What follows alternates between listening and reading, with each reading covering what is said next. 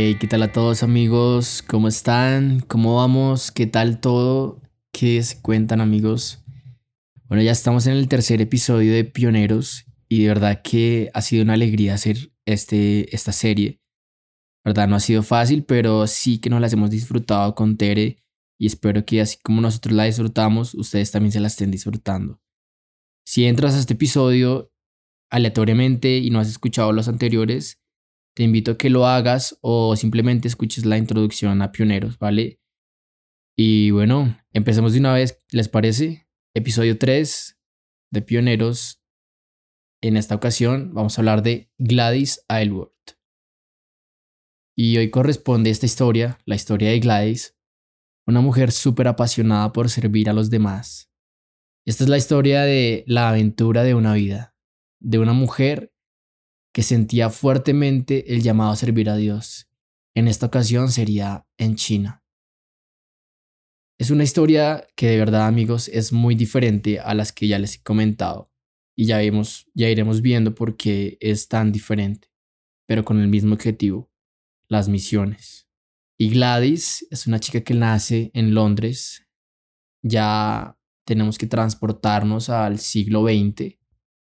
Y para este transporte quiero invitar a Tere a que nos hable acerca de este panorama de qué era vivir en Londres en el siglo XX. Bueno, mil gracias Matt y bienvenidos sean todos a este nuevo capítulo y pues a lo que vinimos. Nos convoca quién? Una gran misionera mujer, que es lo que más me mueve todo, y es Gladys. Y a ella la vamos a situar en dos espacios geográficos, en China y en Gran Bretaña. ¿Listo? Pero ya no del siglo XIX, ya no de aquí a la vuelta a la esquina, sino del siglo XX, o sea, en la esquina.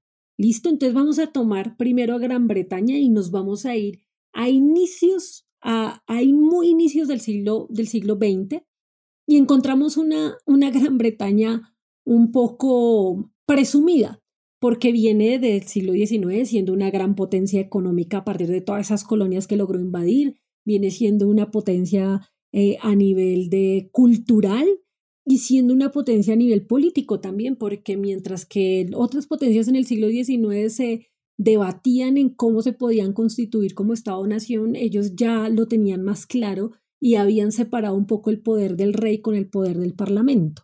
Y esto es el siglo XX recibe esta Gran Bretaña. Y recibe también una Gran Bretaña, y acá quiero que nos centremos un poco, y es una Gran Bretaña soberbia intelectualmente. Claro, para ellos era inconcebible que eh, estos grupos, digamos, incluso grupos de, de grupos protestantes, era imposible concebir que una persona no tuviera un grado intelectual alto, porque eso los había caracterizado ellos también, ellos habían impulsado las disciplinas eh, también desde Gran Bretaña como la geografía, la cartografía, la historia, la sociología, la ciencia, la tecnología. Entonces, para ellos el factor intelectual era totalmente transversal a todo. Y a esto se enfrenta nuestra, nuestra gran mujer del día de hoy porque, porque pues desafortunadamente aún en esa época, aunque Gran Bretaña fue muy abierto a, hacer, a darle participación a las mujeres, era muy egoísta también con el tema de, y muy segregador con el tema de, de, que si alguien no tenía la capacidad intelectual, pues no podía llegar a hacer grandes cosas. Y bueno, este es el panorama de Gran Bretaña en el siglo XX. Y ya entrándonos en Gladys, no iba a ser un camino fácil para que ella llegara a ser una misionera, ya que su formación académica no fue la indicada. Ella a sus 14 años dejó la escuela para emplearse como una sirvienta en los suburbios de Londres. Su papá fue un cartero y su mamá fue una sirvienta. Ella creció en un hogar cristiano, pero no se entregó por completo a Jesús sino hasta que tuvo 25 años de edad. Cuando escuchó a un predicador hablar acerca de las misiones en China, y ella desde ese momento supo que ese iba a ser su destino, el que no sería para nada fácil en llegar, y ya les contaré por qué. A sus 27 años, su formación en la Sociedad Misionera de Londres no sería para nada fácil, ya que ella no tuvo una buena formación académica, razón por la que más adelante no iba a probar sus estudios en la sociedad misionera y reprobaría para ser una misionera. Ella tenía una edad avanzada para ir a las misiones y aprender un idioma nuevo. Prácticamente Gladys no era calificada. Y al comunicarle esto a Gladys, cuando le comunicaron esto, también le comentaron que habían otras maneras de tener relación con China, y era trabajar como una sirvienta de unos misioneros que recién llegaban de China. Una idea que obviamente no le gustó porque era trabajo de sirvienta, pero sabía que podía aprender mucho acerca de China. Tuvo que ir a hospedarse una pareja que se llamaban los Fisher, una pareja demasiado amable, y Gladys aprovechó todo esto para aprender todo lo que pudiera acerca de China. Ella no perdería su anhelo en servir a este país, y los Fisher, al ver su entusiasmo, la remitieron a una misión de rescate de mujeres en Swansea, esto queda en Gales. Su trabajo era como hermana de rescate, y consistía en recoger niñas que habían venido a Swansea en busca de una oportunidad, pero al no encontrarla, se habían sumergido en la prostitución, y la misión era rescatar a estas niñas de los marineros para darles alimento, también donde dormir y al día siguiente enviarlas de regreso a sus pueblos de origen. Ella sabía que por su experiencia en la Sociedad Misionera de Londres no iba a contar con el apoyo para ir a China, razón por la que tuvo que mirar de qué manera se iba a costear su viaje hasta China. Y por esta razón le tocó abandonar Swansea, le tocó dejar de ser una hermana de rescate para emplearse como sirvienta y así ganar un poco más de dinero para costear su viaje a China. Ella empezó a ahorrar dinero y ahorrar dinero para poder costear el viaje más económico hacia China, que en esta ocasión no sería un viaje en barco, sino que sería en tren. Ella tendría que pasar por Europa, por Rusia, por Siberia, hasta llegar a Tianjin. Creo que así se dice. se pondría a trabajar de inmediato. Y no solo eso, sino que también tendría que estudiar la Biblia sola. La manera en que predicaba también tendría que ser por su cuenta, porque ella no tenía dinero para pagar un instituto. Así que ella sería autodidacta en todo su aprendizaje. Trabajó horas extras, hizo diferentes trabajos hasta que pudo conseguir el dinero que necesitaba. Ahora solo tenía que saber a dónde iba a llegar y qué iba a hacer allí una vez llegara. Un día escuchó acerca de una anciana que había estado viviendo en Inglaterra, pero que regresó a China ya que este era su hogar. La anciana se fue a China a la espera de que Dios enviara a alguien a ayudarle. Y ese alguien sería Gladys. Le escribió la señora Lawson y al poco tiempo partió hacia China en tren. Exactamente el 15 de octubre de 1930 salía de Liverpool hacia China. Un viaje sumamente peligroso y ya les voy a contar por qué. Cruzó en barco hasta Holanda y desde allí seguía el curso en tren hasta China. Siete días después de salir se topaba con los Urales, que son los montes que separan Asia de Europa. De allí en adelante empezó a sentir el frío extremo cada vez más, y a medida que penetraba en Rusia, también cada vez habían menos civiles y habían más soldados. Al pasar por Siberia, ya Gladys era la única civil en el tren. El resto eran soldados. Cuando el tren pasó por Chita, siguió por varios kilómetros, hasta que de la nada se detuvo, cuando empezaron a sonar disparos. En ese momento todos los soldados se bajaron del tren, igualmente Gladys. Rusia y China estaban en guerra por las fronteras en ese entonces y ella tenía que haber bajado en Chita. Pero su amor y sus ganas de regresar, de llegar a China, no le dejaron ver el problema grave que había entre estas dos naciones. Su única opción era regresar hasta Chita, pero no podría regresar en el mismo tren, sino que tuvo que regresar a pie, de noche, con el frío extremo. Mientras regresaba, oraba una y otra vez y decía estas siguientes palabras. Dios, yo quiero ir a China para servirte. Mientras ella caminaba con la nieve hasta las rodillas de regreso hasta Chita. Al día siguiente llegó a Chita y tuvo que estar todo el día y de nuevo pasar otra noche al frío extremo. A la mañana del siguiente día, unos soldados rusos la arrestaron y la llevaron a una celda donde permaneció dos días. Ella ya no tenía que comer. Lo único que podía hacer era orar y esperar una respuesta de Dios. Al tercer día la llevaron a Vladivostok junto con varios soldados. Ellos la querían hacer pasar por maquinista y no por misionera, ya que los comunistas necesitaban mano de obra gratis y sabían que Gladys era una presa fácil. Gladys necesitaría de un milagro para salir de esta ciudad rusa. Una chica que se dedicaba también a rescatar mujeres en esta ciudad la ayudaría a salir de Vladivostok, pero en vez de montarla en un tren, la subía a un barco rumbo a Japón. Y allá en Japón, una vez, consulado británico se encargaría de darle el pasaje hasta China, exactamente a Tianjin, donde llegaría por primera vez a China. Y aquí quiero que Tere nos regale un panorama acerca de lo que ella se encontró con China en ese momento. Listo, chicos, entonces vamos a hacer lo siguiente ahora con China, porque ya nos vamos a entrar en la materia totalmente. Vamos a tomar a China lo que ahorita conocemos como China, lo que conocemos como Corea, todo Corea, lo que conocemos como Mongolia o Manchuria y Taiwán. Y estos cuatro los vamos a llevar a nuestro mapa mental del siglo XX a inicio del siglo XX, porque estos cuatro países es lo que componía la dinastía china de ese momento. Entonces, China empieza el siglo XX siendo una dinastía muy débil, muy débil a raíz de toda esta convulsión que generó la invasión británica porque les resquebrajó su sistema político, su sistema económico. Ellos todos eran campesinos y pues eso no, no estaba como, como dentro de la, de la de la ideología británica y aparte el, el, orden social que era el confucianismo con el que ellos habían manejado más de 1500 años se cayó. O sea, Gran Bretaña derrocó el, el, el confucianismo y eso llevó a China a que se em, desestabilizara totalmente. Ellos tienen una característica y es que ellos no se pueden concebir como individuos, como lo hacemos nosotros los occidentales. Ellos se conciben como colectivo. Entonces, desde ahí, por eso la llegada del imperio británico los tumbó totalmente.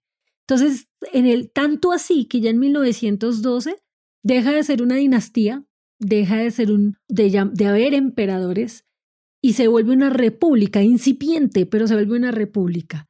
Y China, eh, vamos más adelante a hablar de dos grandes guerras que ellos tienen, que son la chino-soviética y la chino-japonesa, y de cómo ellos entran hasta convertirse en una en la, República China comunista.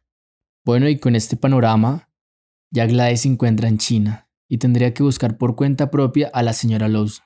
Escuchó que se encontraba en Chenzhou, un viaje que costaría de cuatro o cinco semanas. Ella no tendría dinero para hacer este viaje, pero las misiones en este lugar de China le ofrecieron a Gladys este viaje para que pudiera llegar, ya que ellos sabían que la señora Lawson necesitaba ayuda y esta era una zona donde no habían bases de misiones. En su viaje hacia el corazón de China, la acompañó el señor Lu, quien hablaba bien, muy bien inglés, y era de gran ayuda para Gladys, quien aún no hablaba nada de chino. Durante este recorrido, Gladys se percató de varias cosas en la cultura china. Entre ese tipo de cosas se percató de los pies de loto algo de lo que les voy a hablar más adelante. Pero si son curiosos o curiosas, pues pausen el podcast y busquen acerca de los pies del loto y pónganlo en su celular para ver eso que es escalofriante. Igual lo voy a hablar más adelante, entonces, como quiera. Y al llegar a Chenchou, se encontró con la señora Smith, quien le informó que la señora Lawson no estaba allí, pero estaba a dos días de viaje. Ya ella no podía seguir el viaje en tren, mucho menos en avión, mucho menos en barco, sino que este viaje en dos días sería en mula. Su viaje, como les decía, tardó dos días hasta llegar a Yangcheng. Y al llegar allí, para alegría de Gladys, se encontraba la señora Lawson. Pero ella no era lo que Gladys imaginaba, porque la señora Lawson era una anciana gruñona de un carácter fuerte. Ella no solía sonreír y no sería fácil de tratar. Pero no sería impedimento para tener una buena relación a futuro y poder hacer misiones allí.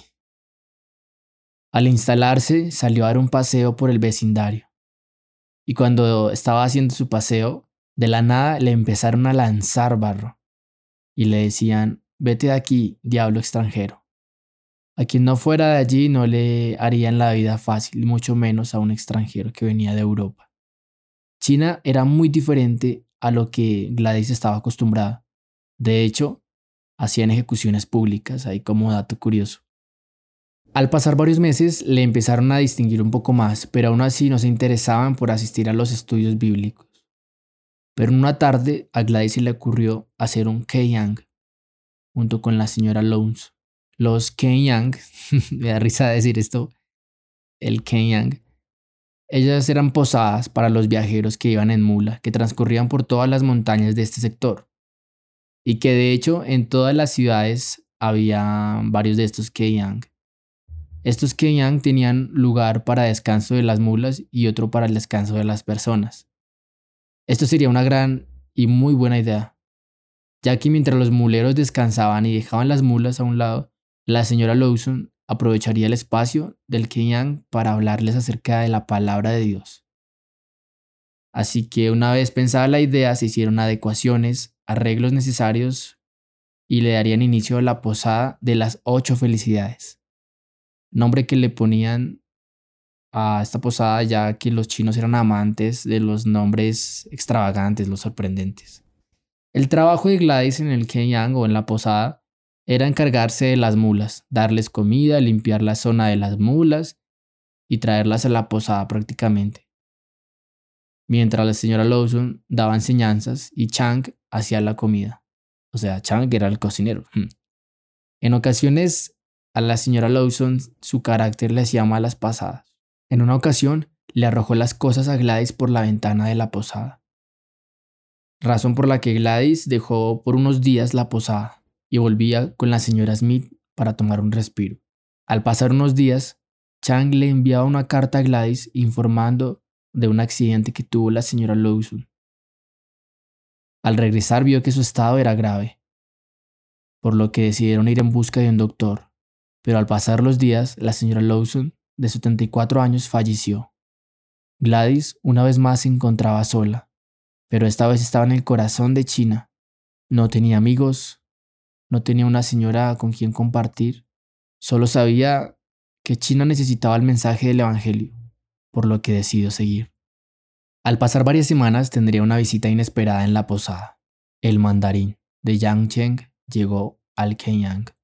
El mandarín era el jefe indiscutido de cada distrito. Y él fue en busca de Gladys solo con una intención y un trabajo que solo ella podía tener. En China en ese entonces había varios cambios de leyes. Y una de ellas era que le ordenaban a todos los mandarines a abolir la tradición de los pies vendados o los pies de loto. Era un trabajo que solo una mujer como Gladys podía hacer, porque era una mujer que podía caminar largos trayectos. Era una mujer que hablaba el dialecto Yang Cheng, y ningún hombre podría mirar los pies a una mujer y también la mayoría de las mujeres de Yangcheng tenían los pies atados, por lo que no podían caminar de la manera correcta. Y por esta razón Gladys se convertía en la inspectora de los pies de Yangcheng. El mandarín le daría soldados a ella, una mula y un salario. Pero ir ya en el nombre del mandarín pues le iba a dar mucho respeto ante cualquier persona. Esta era una oportunidad inmejorable para Gladys, para llevar el Evangelio a todas las regiones del distrito. Y no solo eso, ayudaría a todas las niñas a que acabaran de una vez por todas con esta absurda tradición que consistía en atar los pies de las niñas desde que eran bebés, para que toda la vida fueran igual de largos a los de un puño de una mano, puesto que los pies grandes eran considerados como inmundos para los hombres. Sería un trabajo de muchos viajes y, muchas expediciones, pero daría resultado, ya que las inspecciones que tenía Gladys al regresar daban resultados positivos porque ella veía a las niñas correr por los pastizales. Gladys aprovechaba siempre que viajaba para contar las historias de la Biblia. Gladys también mejoró su dialecto Yangcheng y visitaba diferentes regiones, y de la misma manera crecía el número de cristianos en este sector. Los aldeanos se daban cuenta de que esta idea de los pies atados era ridícula, ya que les impedía a las niñas desarrollarse de manera natural por lo que decidieron no volverlo a hacer, por lo menos en este sector. El mandarín estaba impresionado con la labor de Gladys, quien se convertía en su consejera. Y no solo eso, también ayudaba en ocasiones críticas como una vez que ayudó a calmar el pleito en una cárcel, donde ayudaría a los prisioneros a tener mejores condiciones allí en las celdas. Y allí, en la cárcel, le harían un apodo que la acompañaría por el resto de sus vidas. Este apodo sería Ai We De, que significa mujer virtuosa o virtuosa. Al transcurrir el tiempo, ella se dio cuenta que en China el tráfico de niños era algo común. Gladys sabía que el mandarín no podía hacer nada, ya que este negocio tenía mucho poder en China. Lo único que pudo hacer era adoptar niños. Con el paso del tiempo, ella empezó a adoptar niños, razón por la que decidió hacerse a una ciudadanía china, y en 1936 Gladys se convertía en la primera extranjera con ciudadanía china, luego de mucho papeleo y ayuda del mandarín. Con la ciudadanía china, nadie podría quitarle sus hijos. Dos años más tarde, en una tarde tranquila en Yangcheng, los rumores entre la guerra entre China y Japón se hacían realidad. Y aquí quiero invitar a Tere que nos hable acerca de esta guerra entre Japón y entre China. La guerra de China con la Unión Soviética se debió al manejo del ferrocarril. El ferrocarril transiberiano. Recordemos que el ferrocarril transiberiano recorre toda Rusia, recorría toda Rusia, toda la Unión Soviética y parte de la Manchuria. Entonces, lo que ellos estaban, o sea, el factor que hizo que estos dos entraran en pugna fue el manejo de la, del ferrocarril de la parte de la Manchuria, porque China creía que no eh, había equidad ni igualdad en el manejo del ferrocarril.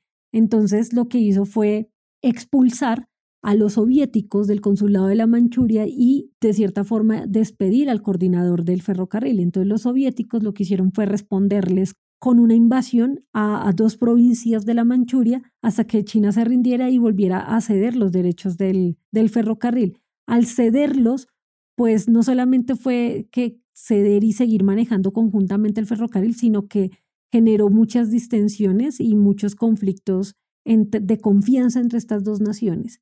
Por otro lado, tenemos la guerra del Japón, que esa fue como la más decisiva para China y es porque Japón invadió China. ¿Y cómo lo invadió? Pues porque Japón, pues como es chiquito, Japón es un islote, pasó a la Manchuria, se estableció en la Manchuria, ahí hizo toda su base militar con los hidrocarburos y los recursos de, ese, de esa nación y se fue por Corea hacia Nanjing, entrar a China y colonizarla, llevar toda la, todo el pensamiento Meiji de la dinastía en ese momento japonesa para poder fragmentar a China y hacer de China un gran fragmento que fuera parte del Japón. Y los rumores de guerra se hicieron realidad luego de ellos ver a los insectos de los cielos, como los llamaban, y ver como unas cajas negras descendían de ellos. Eran bombas. Algo que nunca antes habían visto las personas en este lugar. Se darían cuenta de los estragos que estas bombas ocasionaban cráteres enormes en las calles, las personas muertas regadas por doquier, los gritos sin cesar.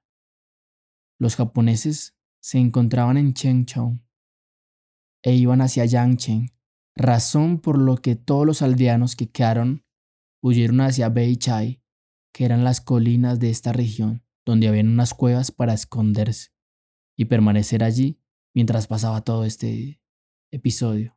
Gladys y varios aldeanos recorrían la aldea seguido para cerciorarse de que los japoneses estaban abandonando la zona. Luego de un año todos regresaron a Yangcheng con una incómoda normalidad. El gobierno chino ordenó a todos los mandarines acabar con las ciudades, desde las cosechas hasta los techos de las casas, para que los japoneses no tuvieran dónde quedarse. Implicaba también destruir la posada de las ocho felicidades algo que no agradó a Gladys, pero ella sabía que tenía que hacerlo. Durante esa semana, el mandarín dio un gran banquete, una gran cena, y en esta ocasión era para dar gracias a Ai Wei de, o sea, a Gladys, a quien le daría las siguientes palabras. Gladys, he visto cómo eres y todo lo que haces, y a mí me gustaría ser cristiano como tú. algo que asombró a Gladys al darse cuenta de que una autoridad como el mandarín había decidido hacerse cristiano. Pese a la guerra, Dios había estado trabajando en su corazón.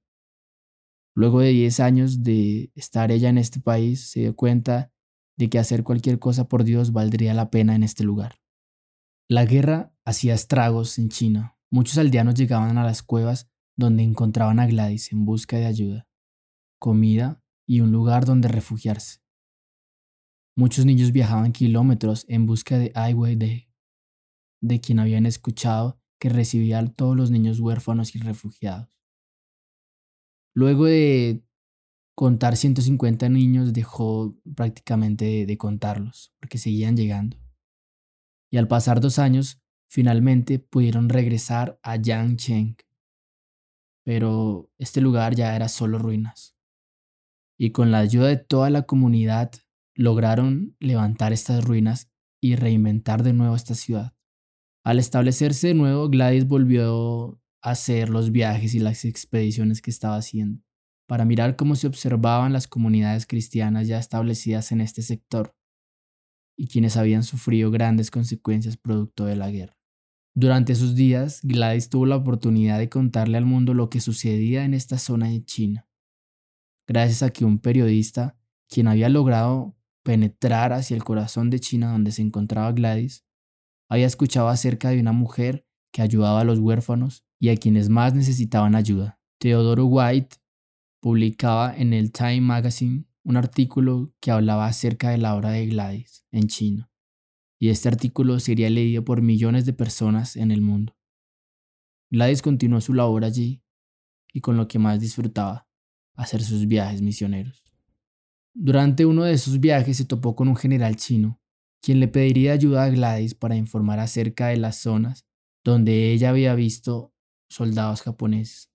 A cambio de esto, el general o los generales se llevarían a varios de los niños que ella cuidaba, a Shenzi, a un lugar de refugio. Gladys ahora se convertía en un tipo de espía en un país que la había adoptado, pero esto no le importaba, ella solo quería que los japoneses se fueran. Gladys recibió buenas noticias cuando le informaron que los más de 100 niños habían llegado sanos y salvos al lugar que tenían que llegar, a Shenzi. Pero también recibió otra noticia, y era que el artículo que habían publicado en Estados Unidos había llegado a manos de los japoneses. Ahora Gladys era un blanco. Le ponían precio a su cabeza. Hecho que le hizo tomar la decisión de abandonar de una vez por todas Yangcheng. En esta ocasión, saldría con algo más de 90 niños y todos ellos irían hacia Xi'an, donde había escuchado que allí recibían a todos los refugiados, sobre todo a los niños.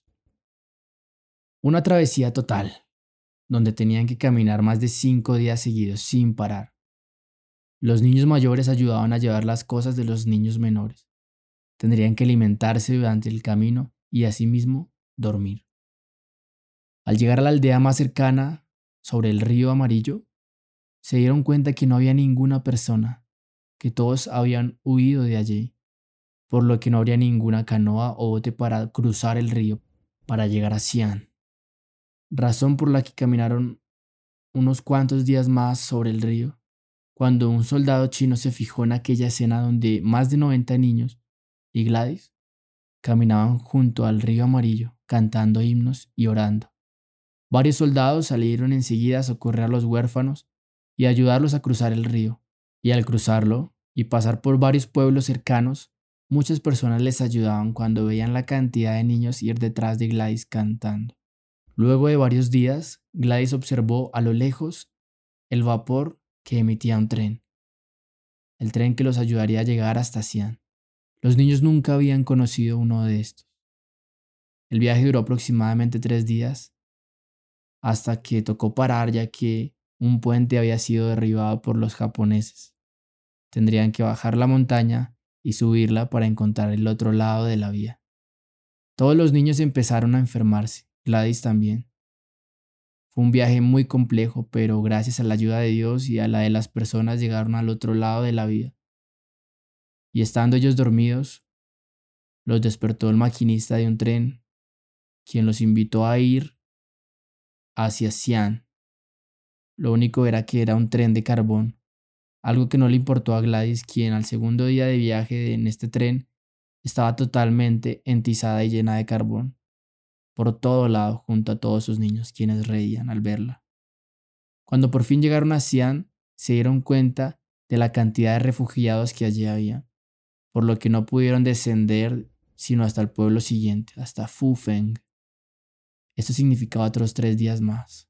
Al llegar a este lugar, Gladys cayó en coma dos meses, ya que venía muy enferma al terminar esta travesía. Duró aproximadamente cuatro meses su recuperación, y al estar nuevamente bien, volvió a tomar labores allí en Fufeng. Muchos de los niños quedaron en un orfanato de una sociedad misionera que había allí. Y al pasar un tiempo, Gladys tomó sus labores de misionera y anduvo con un médico chino que era cristiano.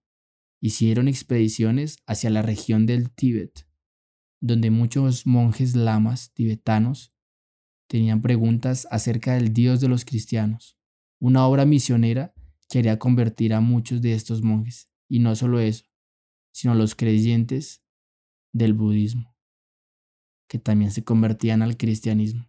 Parecía que la guerra con Japón estaba por terminar, pero esto no sería algo bueno, ya que después de la guerra quedaban muchas interrogantes entre la misma nación y hubo muchas guerras devastadoras entre comunistas y nacionalistas chinos. Y aquí quiero invitar a Tere a que nos hable acerca de esta guerra y acerca del comunismo en China. Pues chicos, para hablar de una China comunista tenemos que ir al inicio y es en 1927, cuando está el estallido de, de la guerra civil entre comunistas y nacionalistas. Claramente ya sabemos quién ganó. ¿Y cuáles fueron siempre los postulados comunistas? La reconstrucción del orden social y la unificación del territorio. ¿Cómo lo pretendían conseguir? Uno, con la resignificación de la colectividad que había sido promovida por mucho tiempo por el confucianismo. Y dos, por la industrialización, pero sin máquina, porque para eso se tenía un montón de campesinos que daban la mano de obra para que esta industrialización se llevara a cabo. Y aquí la mujer es súper vital porque se hace partícipe de esta industrialización. El gobierno chino saca un decreto en donde elimina el pie de loto. ¿Qué es el pie de loto? Son unas vendas que le colocan en los pies a todas las chinas desde muy chiquitas, se las colocaban para que el pie se redujera en su forma y se viera más estilizado, más armonioso. Eso tiene un montón de connotaciones que les invito a que, a que vayan y busquen. Y por otro lado, y tal vez de las más crueles, es el desconocimiento del discurso extranjero. Pero no porque lo desconocieran, sino porque para ellos habían dos formas. O se van o los matamos, porque para el nuevo sistema comunista esto no hace parte. Nada que sea extranjero, ninguna religión extranjera hace parte del nuevo sistema comunista. Entonces fueron muchos los muertos, tanto extranjeros como chinos, que murieron bajo este sistema radical porque para ellos no había otro sistema que no fuera el que ellos quisieran implementar. A esto se enfrentó nuestra misionera, ya llegó un país en guerra y se va de un país radical que sigue en guerra. Bueno, y el comunismo en China haría grandes estragos, sobre todo hacia los cristianos, ya que ellos confesaban abiertamente que eran seguidores de Cristo y que en ninguna otra cosa creerían. Gladys presenció la decapitación de más de 200 estudiantes que confesaban que Jesucristo era el único Dios y Salvador. Luego de un tiempo, ella decidió irse a vivir a Shanghái, donde la Segunda Guerra también les trajo consecuencias, sobre todo a las bases de las misiones en este lugar. Pero sin importar esto, varias sociedades reunieron dinero para que Gladys, quien necesitaba regresar a Inglaterra para recuperarse completamente de su salud, ellos le ofrecieron a Gladys el dinero para coger un barco y regresar a Inglaterra.